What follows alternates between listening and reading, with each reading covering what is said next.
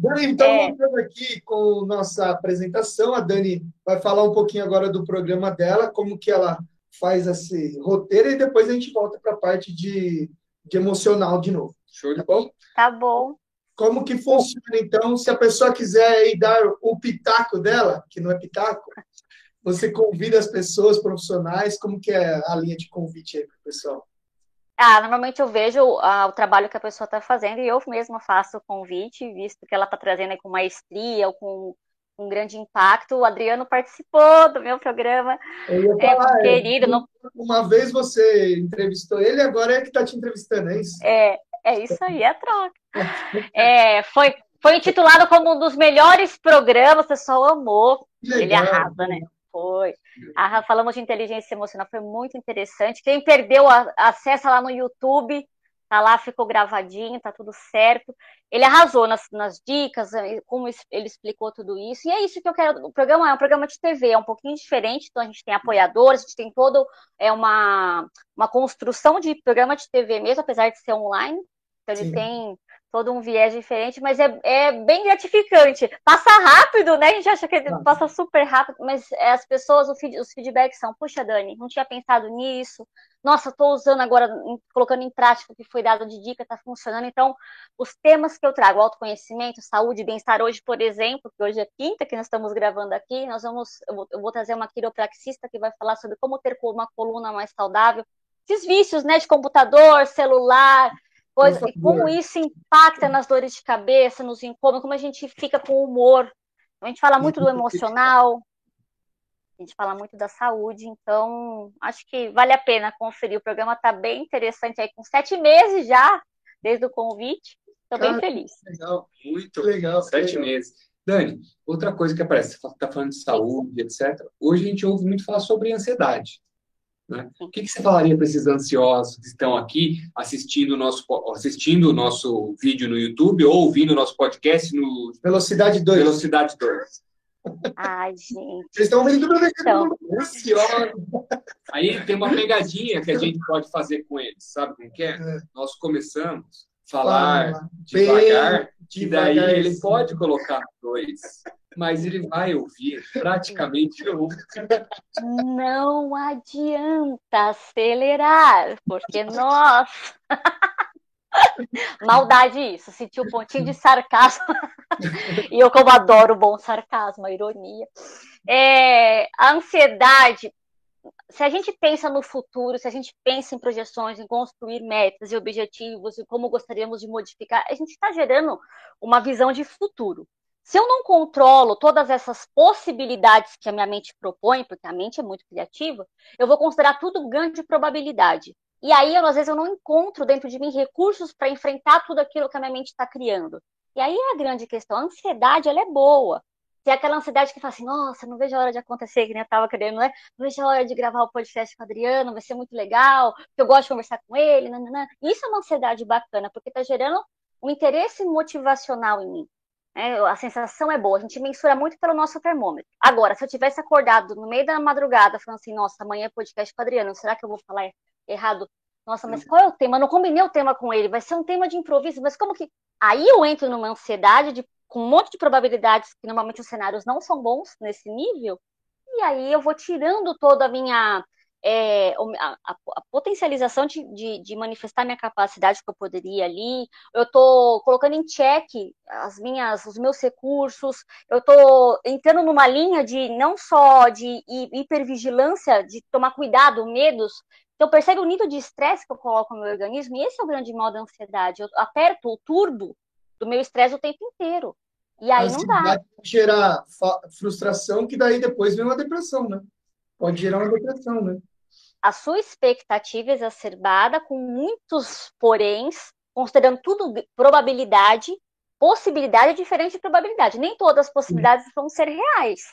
E aí a gente se perde nisso. E aí, claro, né, quando eu coloco tantas coisas, me exijo tanto e coloco, me coloco numa situação sempre de, de, de medo ou de, de não suporte, eu vou entrar nessa questão da frustração, porque nunca vai atingir. E aí eu vou e aí é gradativo, frustração, tristeza, estou insatisfeito e eu vou entrando num estado que me leva assim pode ser que me leve ou para um pânico, que aí deriva para uma tristeza profunda depois. O pânico é a ansiedade lá no pico, né? Onde você teve vários níveis, e aí o seu organismo já está respondendo de maneira, é, vamos dizer assim, é, você é, colocou no nível máximo as suas emoções e eu já estou ofegante, já estou taquicardia, já estou com a pupila dilatada, já estou. Por que, que o organismo reage assim? Porque ele entende que isso aqui que ele está manifestando é porque ele precisa fugir. Lembra da, da fuga? Ele precisa, ele precisa reagir. Eu estou numa situação de perigo, estou deixando o meu organismo no estresse, apertando o tempo inteiro. Então, isso é o pânico.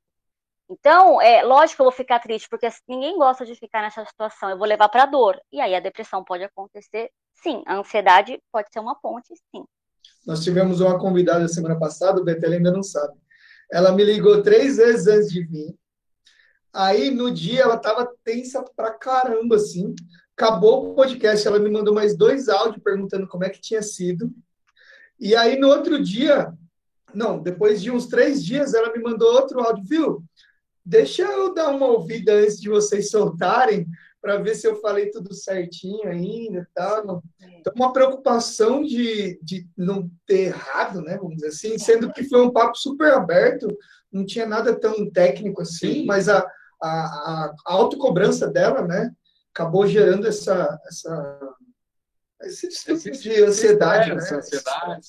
E pode até ter gerado isso aí também por levar em conta muito o que os outros vão falar, né? Que Sim. acho que tem a ver com ali um elo com os valores, né? Com eu me aceitar, pô, sou assim, beleza, quero melhorar, mas eu estou no processo, se for o caso, que não foi o caso dela, não foi. mas a pessoa também se aceitar e ter os valores, né? Pô, como que eu vou ser avaliado e julgado pelo pelo outro, e aí isso me gera essa ansiedade. Se alguém do meu segmento ouvir, ver se eu falei certinho.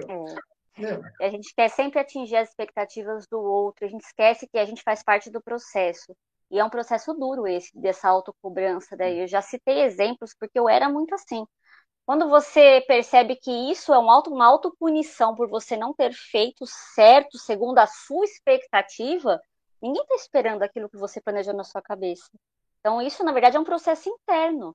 Né? Se a gente parar e raciocinar, entender que não existe perfeito, nós somos humanamente né? Humanos e perfeitamente imperfeitos, eu falo. É humanamente impossível você ser perfeito sendo humano, não faz sentido. O processo de aprendizado e de evolução é constante. Quando você se apaixona pelo processo, você vai entender que é para sempre. Então, não tem linha de chegada, é fluido. É, isso, isso deixa. mas para a pessoa chegar nessa congruência, nessa linha de raciocínio, é, eu tenho que estar disponível e querer mesmo abrir mão. Por quê? Certamente, aí falando do passado agora, a pessoa certamente teve aí uma, uma infância onde ela não quis decepcionar os pais, uma infância boa. Ou uma infância desafiante, onde ela era muito cobrada, então, errar é sinal de não capacidade, errar é sinal de não aprovação, que tem a ver com autoestima e amor. Ah, é sinal de desamparo, vou, ninguém vai me aceitar, questão do pertencimento. Então, Sim. são várias crenças lá de trás, não é só disso. Você só foi colocando em pilha. Tá tudo bem. E é, quando fica a... vem de uma vez. Né? É, e aí você deixa de, de saborear os seus processos por causa disso. Poxa vida, quanta coisa legal acontece que você. Aí alguma coisa aconteceu aqui. Parou. Quanta coisa acontece. Vocês estão me ouvindo? Aqui para mim parece que deu uma travada. Vocês estão me ouvindo? Estamos te ouvindo, estamos te vendo também. Pronto, vocês sumiram. Vocês sumiram para mim. Voltaram agora, tá tudo sob controle. Tá tudo certo. o processo tá tudo certo. Tudo sob controle. É, você, você, você, as pessoas que vivem esse processo é, é bem duro, é agressivo. E aí ela, é, elas esquecem que a peça principal desse processo todo são elas mesmas. Elas não se aceitam de certa forma com as suas imperfeições ou com seus aprendizados. Elas não, se, não têm aquela gentileza, por isso a autocobrança tão grande. Para quê? Para quem? É, é, por isso fica exaustivo. Muitas pessoas entram numa linha de ansiedade e depressão. Ninguém suporta isso. Ninguém suporta. É, é humanamente, é, eu falo, é desleal com o ser humano fazer assim. E a gente, eu falo que a gente tira a peça principal do jogo, que somos nós mesmos, poxa vida. Sim. Então, mas... E hoje nós temos uma, uma maquininha também, né? uma pecinha, é. que também ajuda a gente a ficar ansioso, né? E ansiosa, porque hora, né? pela linha de raciocínio aqui, quanto mais possibilidades eu tenho e planejo ou aventuro elas na minha mente, a chance é grande de eu escolher uma ou duas, mas aí eu vejo, pô, eu posso ser blogueiro, ah, não, eu posso ser professor, mas eu posso também ser atleta, ai, mas eu também queria ser pai, mas se eu for pai ou se eu for mãe, a minha carreira vai ficar um pouquinho defasada, se eu for ali, eu perco 10 aqui, e isso também, ah, acredito que ajuda muito, ajuda, mas é uma ajuda negativa, a elevar a ansiedade das pessoas. O que você me é diz? Porque o imediatismo das pessoas está exacerbado. Você pode ser tudo isso, tudo posso, mas nem tudo me convém. Mas eu posso é, é, dividir isso em etapas. Você pode tudo isso. Aí você vai ver durante o seu processo se aquilo que você queria lá atrás ainda faz sentido e você vai ajustando. Se eu quero tudo para agora, realmente eu posso ser tudo. Eu posso ser o presidente da República, mas eu estou disposto. Vai ter um, vão ter perdas e ganhos. Eu vou ter que abrir mão de alguma coisa. E outra coisa que acontece, que a ansiedade acho que potencializa muito, é a comparação. Então, eu quero ser hoje o melhor blogueiro, vai como vocês estão, melhor. Cara, isso exige um tempo de maturação, de adaptação, de aprendizado, até você ficar muito bom. A prática é a mãe da excelência. Quanto que os atletas treinaram para chegar né, no, a ser um campeão mundial e sustentar isso? Não é uma vez, para sustentar uma carreira. Então, tenham paciência com seus processos. A questão é, se eu confronto dessa forma, meu nível de fragilidade sobe. E eu me torno vítima, eu me torno uma pessoa que vai pela cobrança. Eu não sou feliz dessa forma. Se eu trabalho a resiliência, o que, que é isso? É eu praticar e voltar ao meu estado natural quando algo não sai conforme a minha expectativa. E treinar minha antifragilidade, que é onde eu aprecio o processo de aprendizado e aprecio os detalhes da evolução. Então, ah, mas só deu, deu tudo errado, tá? Mas o que eu aprendi dando tudo errado, segundo a sua expectativa de dar errado? O que é errado e certo é muito subjetivo. Ah, aprendi isso. Pelo menos que não devo fazer de novo. Então já valeu o aprendizado para fazer diferente. Então é isso, antifragilidade e resiliência. O acesso às mídias sociais também acabam deixando você num parâmetro para você imitar a pessoa mais alto, né? Então, tipo, você sempre vai querer o celular que aquela pessoa tem, a iluminação que aquela pessoa tem, ter o mesmo trejeito para falar, desenvolver o recurso. Recursos digitais, é, estúdio e etc. E aí? e aí começa a frustrar, né? Que você fala, não tenho, não tenho, não tenho, aí ela não começa. Sim. Igual a gente aqui, né? Se a gente tivesse, não tivesse começado, não chegaria nisso que está hoje, porque a gente começou só um celularzinho gravando e começou a fazer só entre a gente para testar como que ia ser, como que ia ficar o áudio, se ia estourar, se ia ter barulho de ar-condicionado, de rua, de tudo, até fazer o processo todo acontecer. E é, é, é até aquela analogia que o pessoal faz, né, Dani? É, curta a viagem a partir do momento que você entra no carro, né? Tem todo o processo. Arruma a mala feliz já. Não adianta você só ficar feliz na hora que chegar lá na praia, né? Mas no Instagram só vai ter a foto da praia, não vai ter a foto do trânsito, do pneu furado. É verdade. Do perrengue. Só, só vai ter ladinho. a foto da praia, da Heineken. Ele adora uma Heineken. Mensagem, mensagem de motivação da, da praia. Não vai ter todo o processo. Né? A gente esquece que quem está postando são, são humanos também e a gente não enxerga os bastidores dessa forma, a gente está vendo superficial, a gente quer se comparar com aquilo. Eu, é, não sei se você, você chegou a ver, Adriano, o programa com, que eu fiz com a cirurgia plástica, que ela conta as distorções que as mulheres têm quando chegam nos consultórios de querem os corpos perfeitos, com a imagem que. Ah, ela leva foto, eu quero igual a essa aqui, ó. Só que tem fotos, desconsideram o Photoshop, desconsideram a luz, a posição. Então, a gente está buscando algo irreal. E outra coisa, é, eu preciso me responder isso. Por que, que eu quero ser feliz dessa forma e isso me faria realmente feliz? Porque às vezes eu conquisto o que eu estou buscando, só que eu não sou feliz do mesmo jeito. Eu esqueço de todo que é um processo. Né? E, e as pessoas não sabem, na verdade, não, elas, elas buscam, e isso é muito complicado e triste, eu acho. Só o final é, e naquilo que elas acham que é bom para elas, mas elas não percebem que para conquistar aquilo, não, elas não estão dispostas a abrir mão de fato para conseguir, e que aquilo é bom no, na, na, interpretação dela, mas vivenciar aquilo de fato não é o que elas desejam, ou desejavam. Então, é, é, avaliar tudo isso com mais responsabilidade, com mais gentileza, com mais sabedoria, eu diria, porque a gente vive num mundo, um mundo de buscas e esquece de viver de verdade. É, é, é são muitas regras, são muitos, muitas condições para você ser feliz e às vezes é, são só externos. Internamente, como é que tá? Você já se perguntou? Tem gente que não consegue nem olhar no espelho e dizer é, algo importante para si mesmo, ou se apoiar dentro de algo que não foi bom, não foi uma experiência agradável, não se apoiam, não são bons amigos. E eu, eu posso dizer com carteirinha, eu, há uns muitos anos atrás, eu não sabia nem a cor dos meus olhos, porque eu era nesse nível agressivo, eu não sabia a cor uhum. dos meus olhos. Então, as pessoas vivem assim, e é muito desafiante viver assim. Você se torna uma pessoa insatisfeita consigo e sempre buscando o que são os outros. Sim. E aí a gente torna uma, uma sociedade, projeta uma sociedade de infelicidade. E sendo que cada um tem dentro de si né, algo especialmente diferente e bacana para contribuir com o todo, com a sua essência, a gente nem procura isso. Show. E eu acho que o que você trouxe para a gente nesse podcast aqui sobre o autoconhecimento também, né, fora as outras coisas que a gente abordou, é muito importante para isso, né? Porque quando eu tenho esse autoconhecimento, eu sei, ah, viu, vou dar um, um, um exemplo quantitativo, mais fácil. Pô, eu quero ter um salário de 50 mil. Mas você sabe o que você tem que fazer para chegar nesse salário de 50 mil?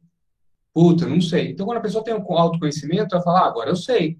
Agora eu sei o caminho e vou pagar o preço. Ou não, eu vou viver com um salário mínimo, na paz do Senhor, ali na, com a casinha no sítio, pegando a fruta do cacho, e para mim também está certo. E tem certo e errado? Não tem. Mas desde que você tenha um autoconhecimento, fala, é esse meu estilo, é, são esses meus valores, é isso que eu gosto. Eu acho que isso que você trouxe foi excepcional para o nosso podcast aqui, além das outras coisas, lógico. Eu fico feliz. Eu fico feliz de estar contribuindo de alguma forma para que as pessoas possam parar para pensar um pouco o que elas estão fazendo da vida delas e com elas mesmas. E é ela que vai caminhar a trajetória. E é esse perfil que a gente começou lá atrás a falar, é o perfil que mais se maltrata, mais se condena, mais se exige perfeição e, e resultados. E é um... Caramba, dá um tempo, né? Militarismo. Você se inscreveu no exército e não sabia? Mas é bem isso mesmo. E se você tivesse que dar uma dica para alguém que está se sentindo ansioso, se sentindo depressivo, o que você falaria para ela nesse momento, Dani? Se a pessoa conseguiu chegar até no final do nosso podcast aqui, e aí chegar aquela pergunta que fala: Nossa, essa que abriu a minha mente, deu o plim. É, eu, eu diria para essas pessoas, primeiramente, parar um pouquinho, prestar atenção o que, que lá dentro delas, o que elas está pedindo, o que está precisando de verdade, se ouvir mais. A gente não se ouve, não presta atenção, a gente só reage. Então, existe um exercício que a gente para e presta atenção na gente. Como é que está o seu organismo? Ele está sensibilizado no estresse? Ele está toda hora acelerado? Em pequenas pausas fazem toda a diferença para que a gente perceba isso. E aí, o que a gente vai fazer, e vai executando e vai mudando, é possível se você se perceber né, treinado para isso. Então, eu já sei as etapas, eu já fragmentei isso. O que, eu preciso de habilidades para serem desenvolvidas para eu atingir isso? Vai por etapas vai se permitindo desenvolver. Quem faz isso muito bem? Como a pessoa fez? Não preciso ter uma pessoa como espelhamento único, posso ter fragmentos, e como ela, ela tentou fazer assim, ah, me identifiquei, vou tentar também. Vou tentar também, decido tentar. Ah, não funcionou para mim, vou fazer